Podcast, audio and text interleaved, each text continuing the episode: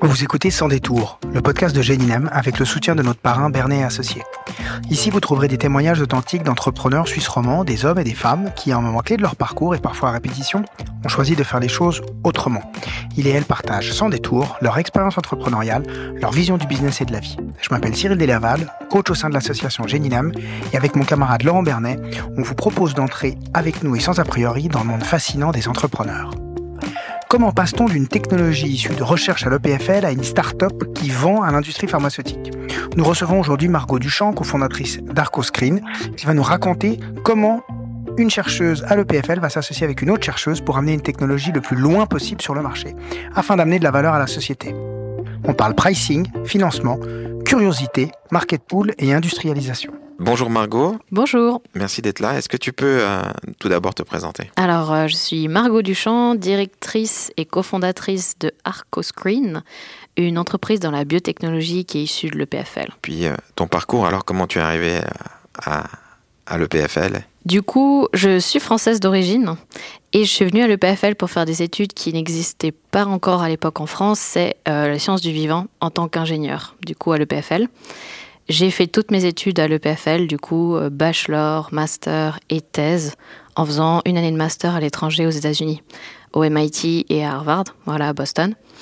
Et ensuite, à la fin de ma thèse, on a commencé l'entreprise, voilà. Pour les gens comme moi qui sont un peu, euh, qui sont en dehors du système de l'EPFL, Dis-nous en deux mots ce que c'est la, la, science du vivant. Alors la science du vivant, le PFL et bioingénierie en particulier, c'est de l'ingénierie orientée biologie, c'est-à-dire qu'on est des ingénieurs de formation. On va faire les outils pour la biologie, euh, les scanners, les IRM par exemple, mais aussi les prothèses, euh, tout ce qui est compréhension vraiment physique et ingénieur de la biologie. On n'est pas biologiste. L'entreprise dans laquelle tu travailles aujourd'hui, tu peux nous dire c'est quoi? Chez ArcoScreen, on fait des nouveaux outils pour faire de la découverte de médicaments sur euh, des protéines particulières à la surface des cellules. Voilà, du coup, c'est encore des outils pour la biologie. Comment on en vient à travailler pour ArcoScreen On a créé ArcoScreen parce qu'il y a une passion commune avec ma cofondatrice qui était de, de pousser nos technologies et surtout nos découvertes en fait euh, vraiment à, dans le monde actuel et de rendre toutes les études qu'on a fait en quelque chose de concret et de viable pour la société. Du coup, c'était vraiment ce besoin de d'apporter de la technologie à tout le monde et de pouvoir être utilisé vraiment euh, pour faire le bien commun. Ce besoin d'amener de la technologie dans, dans cette industrie, il est arrivé à l'EPFL ou c'est quelque chose que tu avais déjà en toi euh, quand tu étais une petite fille à 10 ans sur les bancs d'école? Non, alors ce besoin d'amener la technologie est vraiment venu au cours de mon parcours, on va dire, d'études, de voir euh, toutes ces années de recherche, ces projets qui malheureusement tombent un peu en déchéance après la fin des financements, etc. Et là, l'idée, c'était vraiment pour une fois de pouvoir amener une technologie qui a une application concrète au niveau sociétal et de l'amener jusqu'à au maximum, on va dire, de son potentiel. Et comment on sait qu'une technologie elle a un potentiel sociétal? Alors nous, euh, comment on l'a su? C'est parce qu'on a été contacté par des gens qui ont vu un petit peu ce qu'on faisait, du coup, dans la recherche académique, qu'on soit pendant une thèse ou un postdoc, en fait, à l'EPFL, on va expliquer puis présenter nos recherches. Et c'est lors de ces présentations, soit à des conférences, soit par des papiers scientifiques, qu'on a des gens qui nous ont fait des retours en disant ça, ça nous intéresse beaucoup au niveau industriel. Voilà. Du coup, on sait que la technologie avait euh, une application dans la vraie vie. Quand tu dis des gens, c'est des professeurs, c'est des, des, sociétés, c'est qui? Alors non, nous on a eu beaucoup d'industriels, du coup des grandes entreprises pharmaceutiques ou des entreprises dans la biotechnologie. Les professeurs, ils aiment beaucoup les innovations technologiques, mais souvent on a, on a du mal à savoir s'il y a vraiment une implication industrielle et un impact sociétal après. Donc on peut dire que c'est plutôt qui qui vous a poussé à aller euh, créer Arcostrine C'est le PFL ou c'est ces industriels? Alors c'est des industriels qui nous ont poussés dans le sens où ils ont vraiment demandé il y avait un besoin pour cette technologie qui était criant. Et ensuite, le PFL nous a beaucoup soutenus dans notre démarche. Du coup, c'est vrai que le PFL a, a, fait un, on va dire, un gros support sur la technologie et comment amener la technologie justement au point où elle en est à l'heure actuelle. Ça veut dire quoi, vous a beaucoup soutenu? Alors nous, euh, on a fait toute notre première partie recherche à l'EPFL, c'est-à-dire que ben, pendant ma thèse ou euh, d'autres postdocs, on a pu être hébergé à l'EPFL pour faire des projets de recherche sur euh, cette technologie. Et ensuite, on a eu des financements, soit par le PFL, soit par le canton ou le, enfin l'État fédéral, qui nous permettaient de continuer nos recherches à l'EPFL. Voilà, pour faire de l'innovation. Pour que je comprenne bien, quand on dit euh, le PFL a fait des investissements, aujourd'hui le PFL est actionnaire d'ArcoScreen ou elle a fait des prêts ou elle a fait des dons? Comment ça se passe exactement? Le PFL fait des subventions. Et du coup, ils ne sont pas actionnaires, sauf quand on parle du transfert de technologie. Du coup, en fait, la propriété intellectuelle de la technologie appartient à l'EPFL, étant donné que la technologie a été développée à l'EPFL et lors de notre contrat avec l'EPFL. Toutefois, euh, cette technologie, comme le brevet appartient à l'EPFL, lors de l'accord de licence, en fait, ils prennent des parts. Voilà de l'entreprise, mais c'est pas lié aux subventions. D'accord. Donc aujourd'hui, à ce stade, ils sont actionnaires ou pas? Non, ils ont des options. D'accord. Généralement, ils les exercent. D'expérience que tu as pu voir avec d'autres, euh, d'autres, euh, d'autres, d'autres étudiants qui ont, qui ont mené des, des startups, est-ce qu'ils investissent concrètement après? Alors, ils les exercent uniquement euh, lorsqu'il y a un événement important qui se passe, une exit, un rachat, un merging, etc. C'est le seul moment où ils les exercent, mais tout le reste du temps, en fait, ils, ils gardent juste leurs options. Et à quel moment on se dit que, enfin, pour vous, c'était quoi le moment où vous dites, bon voilà, ce projet de recherche, ça va être une start-up Alors nous, ça a été vraiment le fait qu'on ait une demande qui vienne de la part des industriels. On s'est dit, ben, en fait, ce qu'on fait dans notre laboratoire de recherche académique a quand même une valeur pour le monde extérieur. Là, nous, ça a été une première réalisation. Et ensuite, on a fait des demandes de financement au canton et puis à l'État. Et là, quand on a vu qu'il y avait des gens qui soutenaient ce projet, qui voyaient, qui ont l'expérience en fait dans l'innovation et qui voyaient qu'il y avait un potentiel pour ce projet, c'est là où nous, ça nous a décidé à vraiment partir dans l'aventure. Et tu dirais que ce qui, ce qui a convaincu, c'est quoi? C'est le fait que vous aviez une technologie ou c'est le fait qu'il y avait un début de, de de marché C'est une combinaison des deux. Le fait d'avoir des, des, lettres d'intérêt ou des lettres de référence de gros industriels, ça, ça, aide énormément sur la crédibilité du projet, c'est sûr. Mais on avait aussi des résultats très prometteurs dans un domaine où il y avait un besoin. Du coup, le besoin était identifié et clairement euh, cité. C'est facile pour des chercheurs de l'EPFL d'aller rencontrer, d'aller demander des lettres d'intention à, à des corporates? C'est extrêmement dur. Pour nous, c'était, c'est vraiment sortir de notre zone de confort, de notre laboratoire, et on a très peu en fait, mine de rien, de contact avec l'industrie. Du coup, trouver les bonnes personnes, même naviguer dans cet environnement corporate qu'on connaît pas du tout, les normes, les règles, les hiérarchies, trouver le bon interlocuteur pour avoir en fait ces lettres d'intérêt, ça devient très compliqué. Nous, on a eu beaucoup de soutien de la part de coachs euh, InnoSuisse et même euh, des coachs de l'EPFL qui nous ont permis de nous orienter en fait grâce à leur réseau. Puis ces industriels, ces gens qui sont intéressés, ils vous suivent, vous avez des, des moments où vous devez les rencontrer. Dans cette lettre d'intention, est-ce qu'il y a une notion de délai? Est-ce qu'il y a une notion de prix déjà? Non, les premières lettres d'intention, c'est presque plus des lettres d'intérêt où ils citent que la technologie est prometteuse pour eux et qu'ils vont faire des follow-up. Nous, ça s'est souvent transformé en fait ces lettres d'intérêt en, en projets concrets.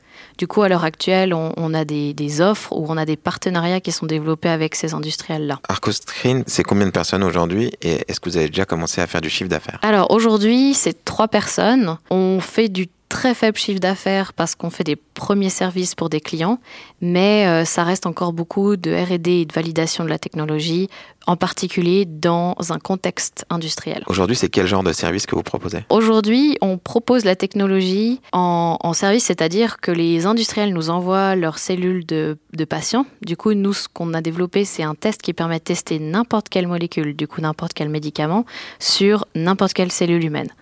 Du coup, l'idée, c'est de pouvoir voir à quel point un médicament va être adapté à une certaine pathologie, à un certain degré d'avancement de la maladie, etc.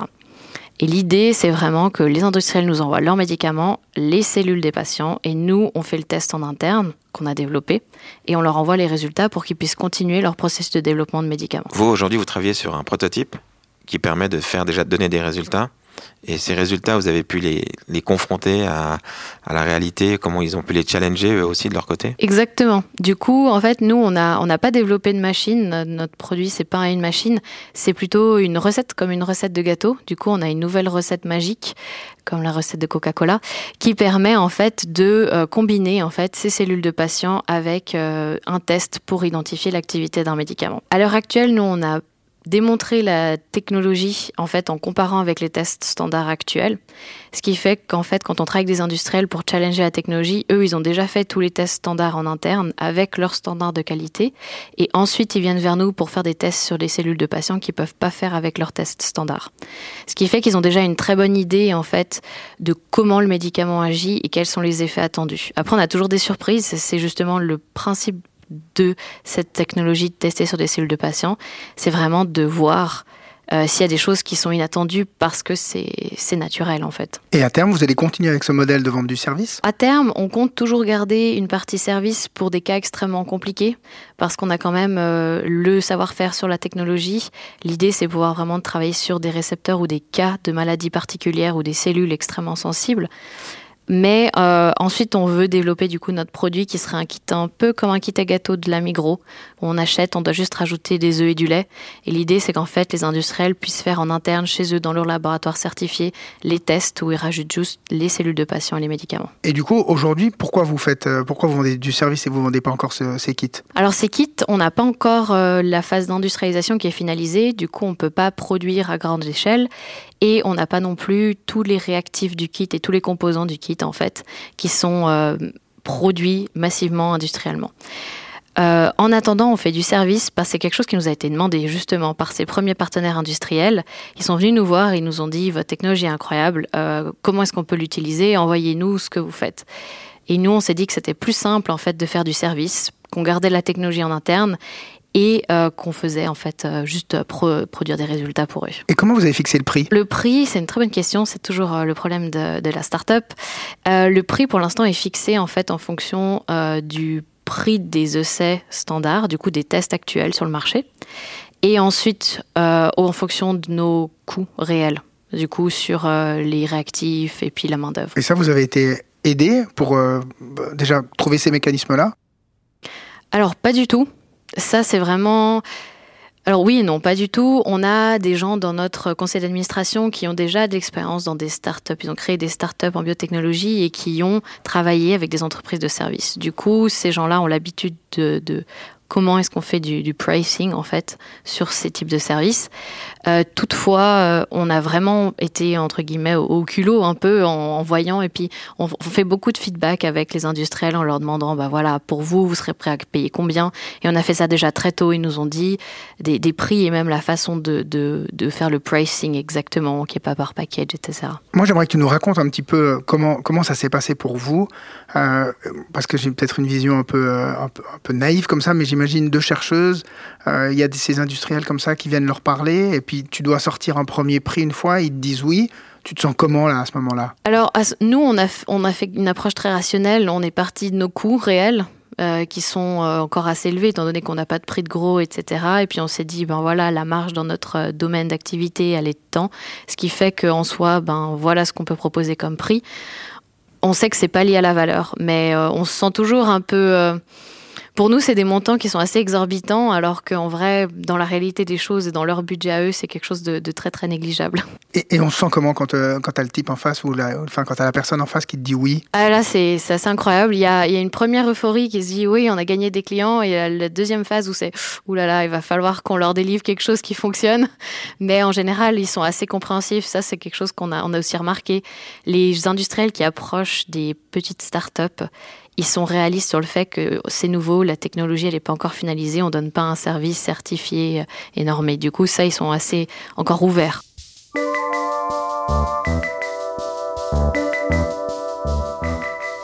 C'est à quel moment tu t'es sentie entrepreneur? Euh, Je crois que même encore maintenant, je me sens pas entrepreneuse.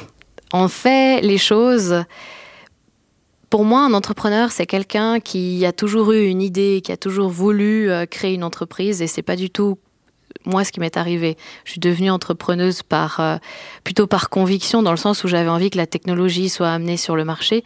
Du coup, pour moi, je suis plus une scientifique qui est en train de, se transformer en fait en une euh, businesswoman d'une certaine manière. Mais entrepreneur, je peux pas dire parce qu'on a on n'a pas j'ai pas en tout cas développé moi-même cette volonté depuis très jeune de vouloir faire une entreprise. C'est plutôt le besoin et la nécessité qui a fait qu'on a créé cette entreprise. Mais comment tu te sens dans ce rôle maintenant?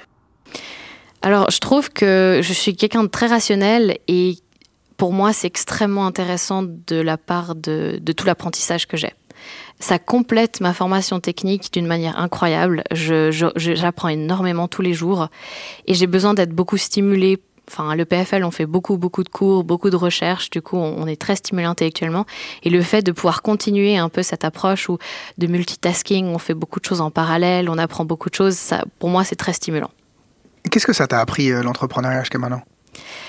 Alors, jusqu'à maintenant, euh, beaucoup, beaucoup de choses, surtout sur l'aspect humain. on, a, on a eu beaucoup d'apprentissage au niveau humain et puis de, de se rendre compte qu'on est très naïf en fait. je pense que ça, c'est un des traits de caractère qu'il faut absolument avoir si on veut être entrepreneur ou même se lancer dans cette aventure-là. C'est qu'au début, on est très optimiste, on est très naïf, on se dit ah tout le monde adore notre technologie, ça va être sur le marché dans deux ans. Et la réalité arrive et du coup c'est là où il faut pouvoir après avoir la deuxième qualité qui est se dire on va ok c'est pas la réalité on va pas arriver tout de suite mais euh, on a quand même une vision sur le long terme et du coup on va l'atteindre. Et comment ça se passe avec ta cofondatrice? Euh, J'imagine que c'est aussi un, un, apprentissage.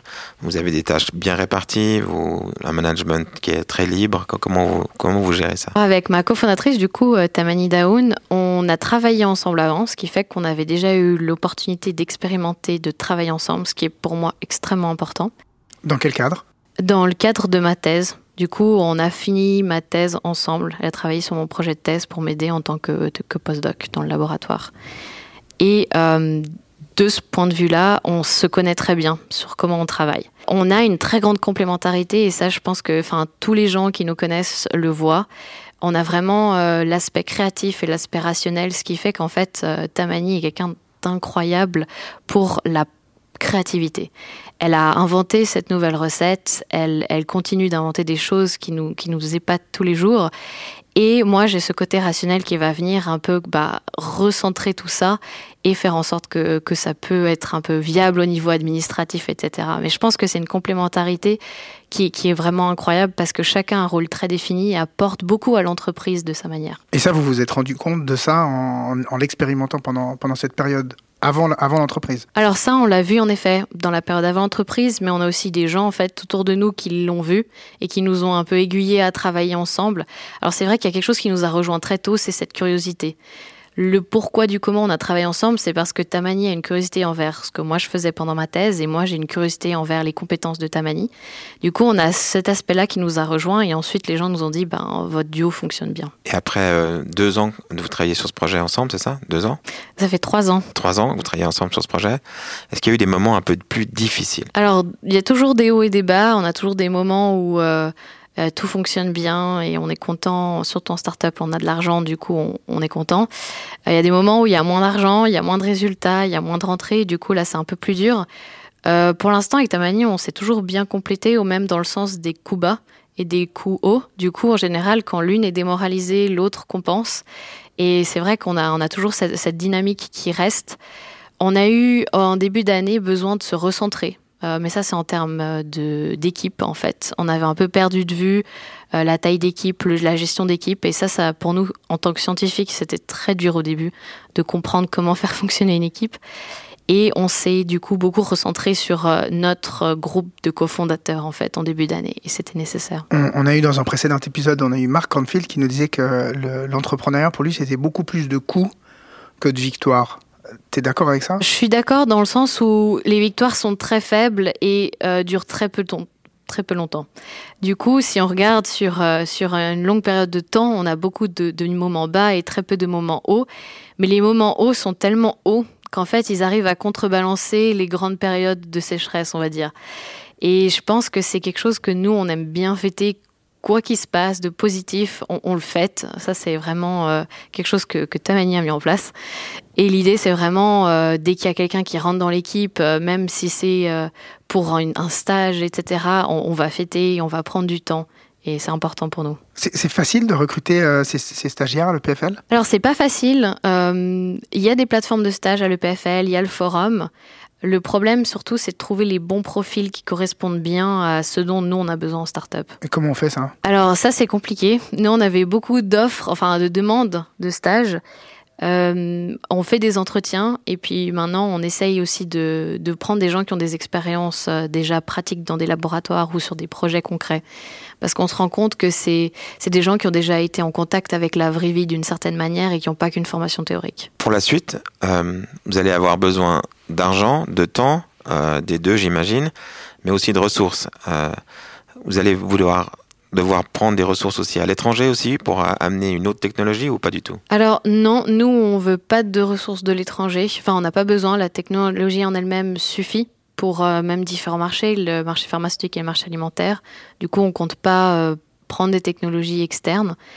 en termes de ressources autres, financement bien sûr, du coup, nous, on n'a pas encore fait de tour de financement, c'est une volonté de notre part, entre guillemets pour l'instant, des fondatrices.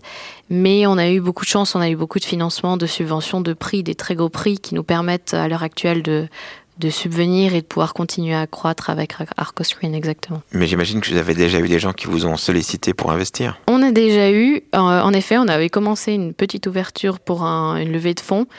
Euh, après, on a beaucoup de mal à trouver les bons profils. Du coup, nous, on veut des investisseurs qui peuvent apporter autre chose, enfin, comme ce qu'ils appellent toujours dans startup, c'est smart money. Il faut des investisseurs qui apportent juste autre chose que juste euh, de l'argent. Et dans notre domaine, comme on est un petit peu à cheval en fait entre la pharma et euh, la découverte de médicaments, on a très peu d'investisseurs spécialisés dans les outils. Et on voit à l'heure actuelle une, une, grosse tendance à aller plutôt vers euh, quelque chose qui est de, de l'ordre de in silico. Du coup, beaucoup d'informatique, euh, beaucoup de délocalisation et pas très peu de choses qui sont vraiment concrètes en laboratoire où ça demande beaucoup d'infrastructures. Et là, le PFL ne peut pas vous aider? Euh, Pour l'instant, on n'a pas eu beaucoup de soutien de ce point de vue-là. Après, on est quand même... Le PFL soutient toutes les startups qui sortent de l'EPFL, c'est-à-dire qu'ils ont un grand domaine, enfin vaste domaine scientifique. C'est dur d'avoir des investisseurs spécialisés. Nous, en général, on va plus s'adresser à des startups qui sont dans notre domaine particulier et voir les investisseurs qui ont déjà investi chez eux et ensuite faire des feedbacks et voir comment ça se passe. C'est facile d'échanger avec les autres startups? Vous, vous partagez vos bonnes pratiques, vos investisseurs et autres? Alors, ça dépend énormément des startups. Il y a des gens qui sont très ouverts au, au partage, même dans les mêmes domaines où potentiellement il pourrait y avoir une compétition sur les investisseurs ou les financements. Mais nous, on a toujours eu beaucoup de chance dans notre laboratoire. Euh, il y a eu beaucoup de startups qui sont sorties de notre laboratoire de recherche à l'EPFL. Et on avait toujours un peu cet système d'incubation. Du coup, les startups plus âgées aidaient les premières start, enfin, les nouvelles startups à écrire leur demande de financement, etc. Du coup, on a toujours eu beaucoup de soutien et on a un gros réseau de, de fondateurs qui nous permettent de nous aider, en effet. Et vous l'utilisez? Oui, pour des questions très simples. Euh, trouver un notaire, trouver un avocat qui est bien recommandé. Euh, qu'est-ce qu'on pense de cet étudiant ou de cette personne-là qui a travaillé avant dans une autre start-up. C'est vraiment, enfin voilà, on est connecté sur, sur WhatsApp, c'est un petit message par-ci par-là et ça prend bien moins de temps que de devoir se renseigner par d'autres sources. Et par rapport à l'image que tu te faisais d'une start-up, on, on est comment? Je pense qu'on a tous l'image un peu Silicon Valley de la start-up, euh, le Facebook, le Google ou le Uber, qui est très, euh, ben voilà, on arrive dans un endroit qui est tout neuf avec des tables de baby-foot partout. Euh, la réalité, en tout cas pour les startups en Europe, c'est pas ça. Euh, c'est vraiment euh, beaucoup de travail, mais qui a, a, un sens, qui a une valeur. Et puis, oui, je pense qu'il faut, faut être motivé pour travailler dans une startup. C'est pas que les paillettes dans tous les sens, c'est vraiment beaucoup de travail, beaucoup de détermination, mais d'un autre côté, c'est une liberté incroyable c'est des opportunités qui sont, qui sont à pourvoir dans tous les sens. Enfin, travailler dans une start-up, arriver dans les premiers, ça nous permet de faire une croissance après professionnelle qui, qui est vraiment euh, extrêmement valorisante, je pense. Ça, c'est quelque chose que nous, on essaye de mettre en avant lorsqu'on fait des recrutements. Mais c'est vrai que les gens ont toujours cette impression un peu Silicon Valley de la start-up où euh, bah, ils vont arriver dans, dans des espaces incroyables et puis ce sera pause café, table de baby-foot tout le temps. Ce qui n'est pas toujours le cas avec la réalité. À refaire, tu referais ce chemin-là? Alors je le referais totalement parce que, en effet, la partie apprentissage et compétences transversales, je trouve que, enfin, moi, c'est quelque chose qui me passionne d'apprendre d'autres choses. Je suis juste un peu déçue de pas pouvoir faire plus de formations à côté pour faire vraiment le travail bien, mais ça, c'est le temps, ça viendra à un moment donné. Mais en effet, je referai euh, juste pour cet apprentissage-là et surtout on n'a a rien à perdre, même si la technologie maintenant, même si la start-up échoue, on n'espère pas bien sûr, mais on aura appris, on aura avancé une technologie qui peut être potentiellement, maintenant qu'on a démontré en tout cas sa valeur au niveau industriel, qui pourra être achetée en termes de licence, de brevet par une autre entreprise et peut-être construire, enfin continuer à construire la technologie. Et du coup, l'argent, ça, ça devient un moteur à un moment donné? Nous, à notre euh, étape, non. Peut-être plus tard, mais en tout cas, à l'heure actuelle, euh, pas du tout. Au contraire, on...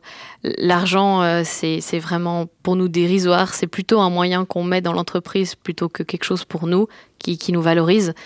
Euh, là où nous, on a le plus de, de reconnaissance de notre travail, c'est quand ben voilà, quand il y a du service qui arrive, quand il y a des clients qui sont contents, quand on a des, bonnes appréciations d'industriels ou qu'on voit qu'on a un pitch qui a vraiment plu parce que ben, le, contenu est intéressant et le projet est intéressant. Ça, c'est là où on a le plus de, de retour. Quand on est dans un projet comme ça et qu'on s'investit autant, on arrive à mettre sur off de temps en temps? Alors c'est très compliqué, reconnaissons-le. On a souvent nos ordinateurs en vacances, les week-ends. Euh, avec Tamani, on est connecté tout le temps, du coup plus qu'avec nos maris respectifs. Mais euh, c'est pour ça que aussi je pense l'aventure avec un cofondateur ou plusieurs cofondateurs, elle est, elle, est critique de trouver la bonne personne. Parce que, enfin, on dit toujours, c'est comme un mariage et en effet, nous avec Tamani, on est plus ensemble qu'avec nos, nos conjoints respectifs. Et ça, c'est important d'avoir quelqu'un qui nous soutient, qui a la même vision. Du coup, le cofondateur est important. Euh, en effet. Parce que justement, au-delà de, ces aspects complémentaires que vous avez, et la facilité à travailler ensemble, euh, tu parles de vision. Vous avez une vision commune, j'imagine. comment vous savez que vous avez cette vision commune? Alors, on a discuté très tôt. Et en fait, euh, cette vision commune, notre vision à nous, c'était vraiment de pousser la technologie le plus loin possible. Et de ce fait, on n'est pas arrêté sur euh, ah il faut que le produit soit absolument déterminé comme nous on l'avait imaginé ou il faut qu'on fasse exactement comme nous on l'avait imaginé. C'est vraiment quand on a du feedback d'industriels, de potentiels clients, etc. On en discute beaucoup ensemble, mais comme le but final du projet, c'est vraiment d'apporter la technologie sur le marché et à la société en général, c'est assez clair en fait d'avoir une vision commune.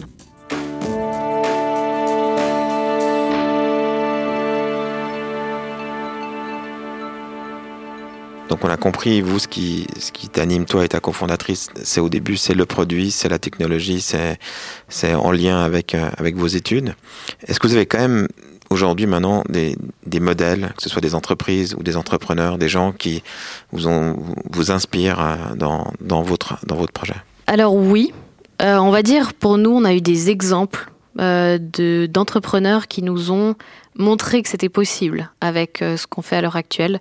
Euh, moi, je pense beaucoup à Lunafor, par exemple. J'ai fait un projet de semestre euh, avant faire ma thèse chez eux. Du coup, je connais très bien les trois cofondateurs. J'ai travaillé pour Digo, en connaissant Ata et puis en, étant très, on va dire, enfin, proche de Déborah.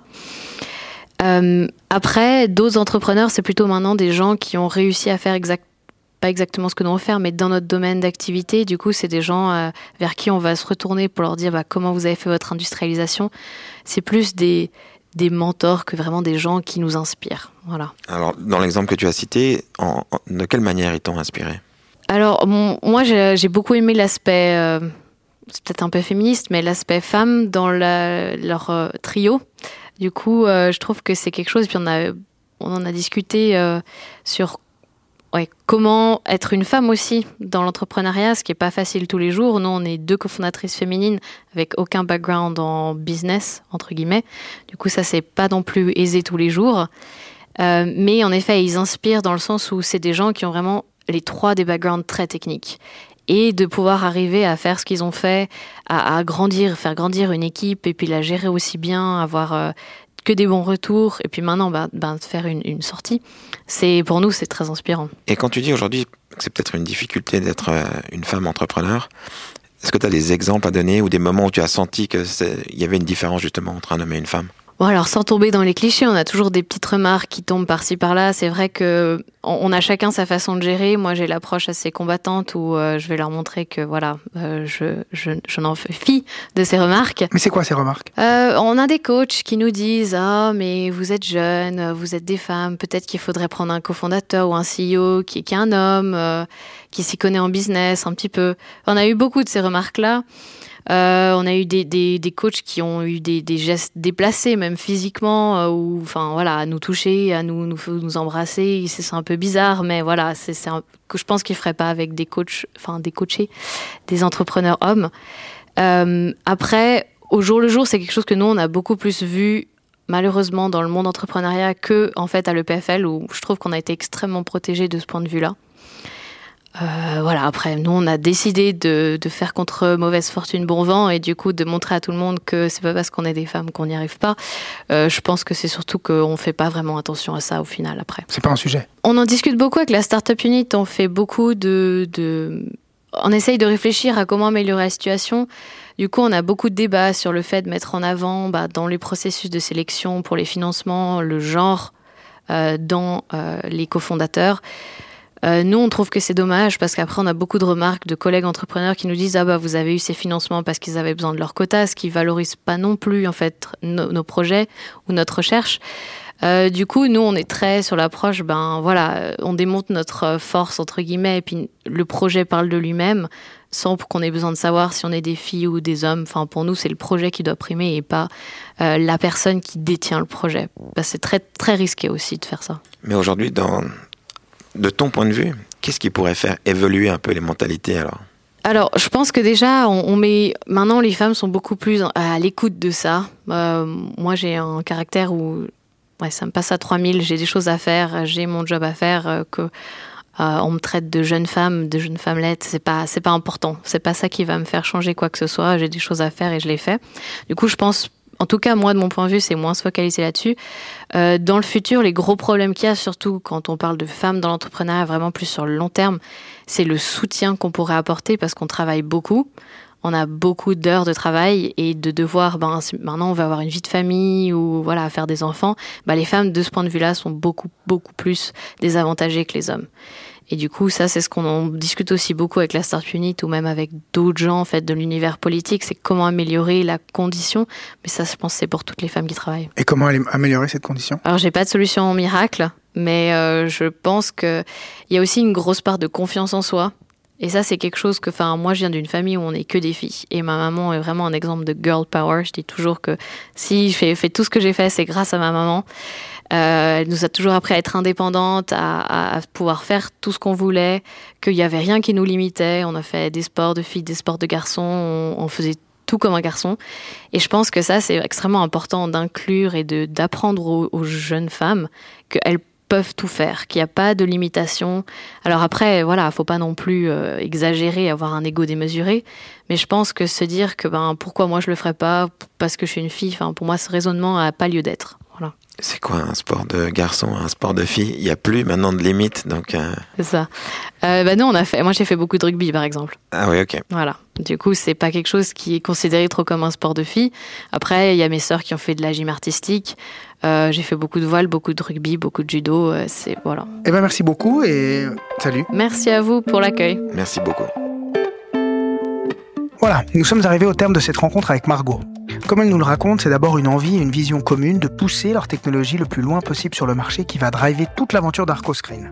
Le fait que les recherches scientifiques peuvent avoir une valeur sociétale et donc rencontrer un marché. J'ai trouvé particulièrement intéressant la capacité de Margot d'être à l'écoute des retours de son marché. On est loin de l'image d'une scientifique seule dans un labo à faire de la recherche fondamentale, sans contact avec le monde extérieur. C'est la capacité de Margot et de son associé d'être sortis de leur zone de confort pour aller à la rencontre d'industriels et surtout d'être capable de les écouter. C'est un point crucial pour toutes les entrepreneuses et tous les entrepreneurs, cette capacité d'aller parler à son marché et surtout d'être prêt à intégrer les feedbacks. Et on comprend en écoutant Margot que c'est le monde extérieur, l'industrie pharmaceutique dans son cas, qui va faire prendre conscience que les recherches ont une valeur sociétale et donc il faut continuer le plus loin possible. Dans le même temps, le fait d'obtenir des financements va consolider l'idée du potentiel de la technologie et donc la décision de se lancer dans l'aventure start-up et pas que une carrière académique. J'ai d'ailleurs beaucoup apprécié écouter Margot sur les nombreux apprentissages de ce voyage qu'est la création et le développement d'une start-up. D'abord l'importance de bien choisir son associé et d'avoir pu tester la compatibilité avant de s'associer, mais également le fait que la réalité d'une fondatrice de start-up, c'est beaucoup de travail avec du sens, beaucoup de motivation, beaucoup de détermination, et au final, on est loin des paillettes des start-up à l'américaine avec des grands open space de ouf, des baby-foot et des pauses à rallonge. Mais par contre, cette aventure est une source d'apprentissage sans fin qui procure une liberté incroyable et la joie de créer et de saisir des opportunités. On comprend en écoutant Margot qu'elle est stimulée au quotidien et que tout ça est très complémentaire avec sa formation technique et qu'il est primordial de conserver au fond de soi une bonne dose de naïveté et d'optimisme pour ne pas renoncer avant d'être allé au bout de ce chemin. Enfin, j'ai beaucoup aimé également les réflexions de Margot sur les enjeux liés au genre et l'importance de la confiance en soi quand on est une entrepreneuse. Et avant de conclure, si vous avez aimé cet épisode, ce qui devrait être le cas, étant donné que vous l'avez écouté jusqu'au bout, n'hésitez pas à le partager avec trois de vos amis qui pourraient avoir d'intérêt. Et si vous voulez rester informé de l'entrepreneuriat dans les cantons de Genève et Vaud, n'hésitez pas à vous abonner à la newsletter mensuelle de Génilem.